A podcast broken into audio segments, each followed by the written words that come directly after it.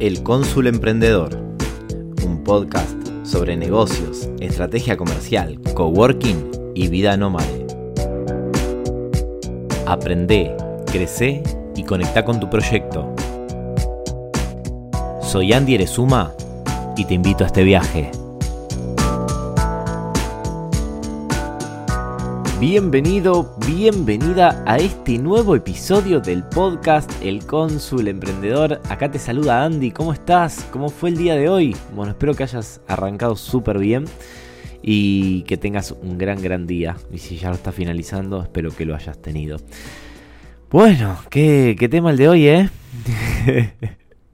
a veces pienso en, en esto, ¿no? En qué, qué, importante a veces es estar conectado con, con, un propósito con, o con un objetivo como para poder tomar un par de decisiones, ¿no? Y, y, tenía ganas de grabar este episodio ya hace rato porque me parece súper importante. Atravesé un, un, gran proceso en mi vida con, con respecto a este tema de, del propósito y hacia dónde quería ir y, y, está bueno, ¿no? Encontrar este momento. Eh, estamos justamente, cuando estoy grabando este episodio, estamos en cuarentena por eh, a causa de la pandemia del coronavirus. Ni lo voy a tocar este tema más que lo que acabo de decir. Y digo, qué bueno, ¿no? Es aprovechar momentos por ahí de, de incertidumbre, de aislamiento, donde no, más allá que muchos seguimos trabajando en el día a día, pero la rutina es bastante distinta. Y bueno, y estamos un poco más de tiempo con nosotros mismos, algunos estarán más tiempo con su familia y seguramente dentro de todo eso estén esas, esos pensamientos, esas reflexiones de qué hago, de cómo sigo. Y, y como ya sé que del otro lado hay una persona emprendedora y seguramente algo debe estar pasando por tu proyecto, no creo que siga todos exactamente igual. Si tenés un proyecto digital es muy probable que tus ventas hayan crecido. Si aprovechaste esta, esta crisis, oportun crisis, ¿no? Y, si tu negocio es físico, como en mi caso particular, que Rejunta es un espacio físico donde se dan capacitaciones, hay oficinas, está totalmente parado, cancelamos todas las actividades y, y nada, hablamos con cada uno de nuestros clientes y le dijimos, si quieren seguir utilizando el espacio, vengan, utilícenlo, va a estar disponible para que puedan entrar y, trabajar, pero nosotros no vamos a tener ningún servicio más que lo que ya incluye el espacio en sí, la infraestructura. Entonces me pongo a pensar un poco, ¿no? Como líder de un proyecto, digo, bueno, en estos momentos soy partidario de, de tener una actitud proactiva y parte de toda esa actitud proactiva viene ¿no? con respecto a reflexionar un poco sobre la vida personal, eh, en mi caso mía y calculo que en tu, caso, en tu caso tuya. Y está bueno, ¿no? Esto de plantearnos, bueno, una, una linda pregunta disparadora es cómo, cómo nos vemos de acá a cinco años, cómo te ves o cómo me veo yo acá a cinco años. Y ahí es donde está bueno querer responder esa pregunta porque vas a encontrar un montón de respuestas rápidas que te vas a evadir para por ahí no profundizar sobre ese tema. Por ahí lo tengas súper definido y eso está buenísimo. O por ahí nunca te lo hayas planteado, como me pasó a mí en algún momento, donde vino una persona y me dijo, Andy, ¿cómo te ves acá cinco años? Y yo dije, wow, qué pregunta tan corta, tan fácil de decir y tan difícil de responder. Y a veces, bueno, ¿no? Digo, bueno, ¿qué, necesito tener como para definir a dónde quiero ir o, cómo me veo acá en un tiempo y, poder soñar, ¿no? Porque es un sueño, una visión eh, de cómo sería una rutina diaria, estando en la situación que quieras estar. Y mmm, me parece que hay que tener un par de herramientas a mano como para poder ir tomando esas decisiones. Y un poco viene arraigado ¿no? a tener un propósito en la vida, ¿no? decir qué quiero dejar en esta vida, porque estamos de paso nomás, un ratito. Cuando nos quisimos dar cuenta, ya terminó todo. Y, y por experiencia personal, ¿no? A veces uno no sabe cuándo va a terminar todo. Calculo que nadie sabe cuándo. Entonces, eso es partidario de, de, tener como una causa. Está bueno, ¿no? Digo, si ya, si a mí me pasa, ¿no? Teniendo padres fallecidos, desde joven, ¿no? Desde a los 14 falleció mi mamá y a los 21 falleció mi papá, o sea, cuando yo tenía esa edad, ¿no? Y, y esto, ¿no? Personas jóvenes que tenían una familia y, todo como muy normal, no sé si normal cuál sería la palabra, pero como todo muy...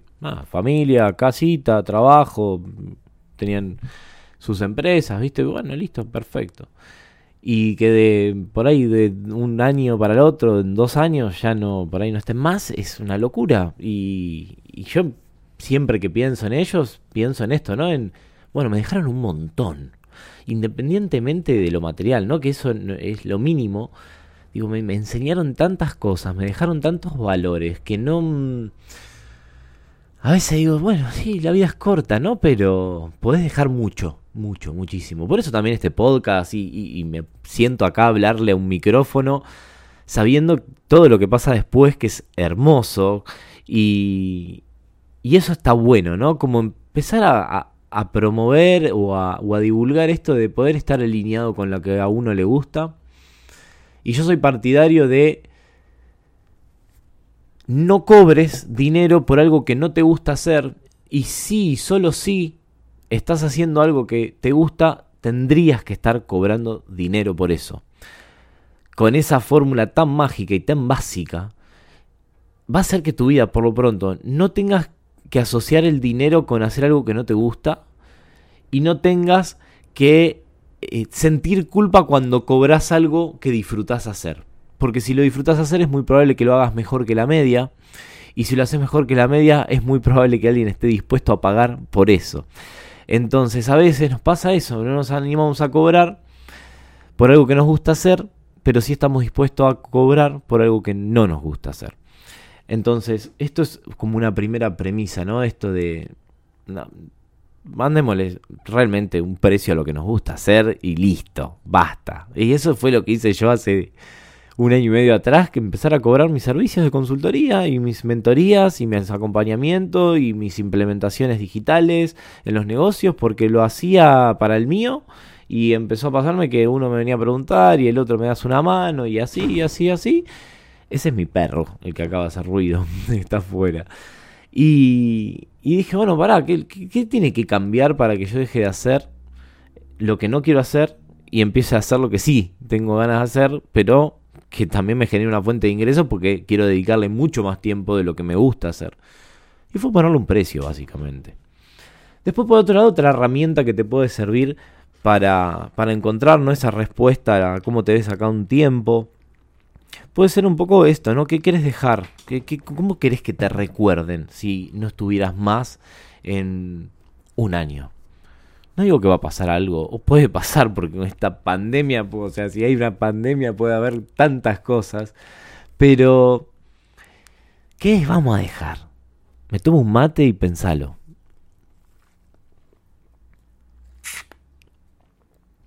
Porque a veces,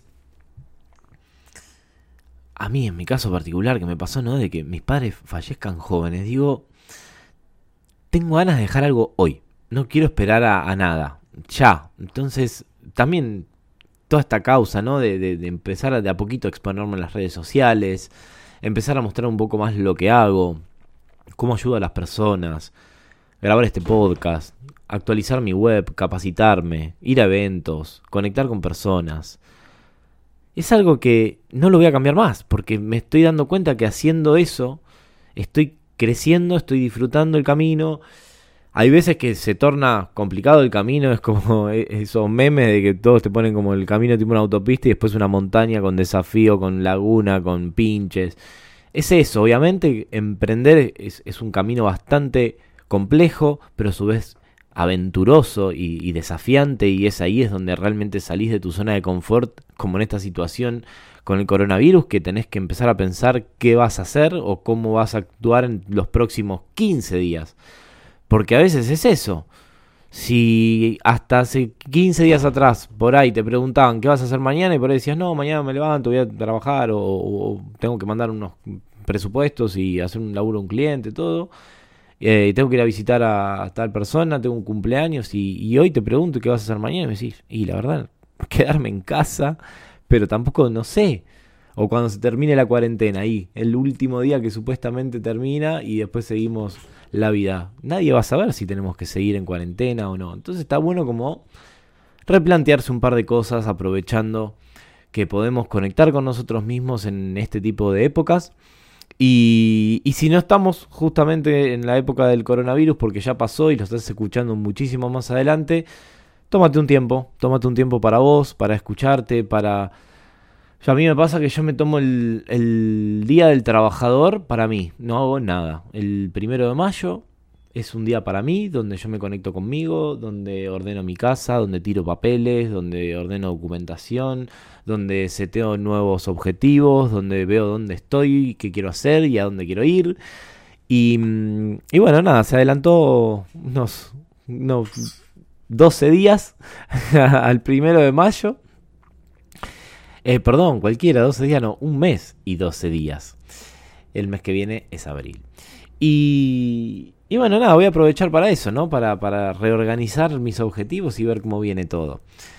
Otra de las cosas también que estaría bueno tener en cuenta cuando definas cómo te ves en un tiempo es, bueno, de las cosas que sabes hacer y disfrutaste hacer en algún pasado, en el pasado, ¿qué volverías a hacer?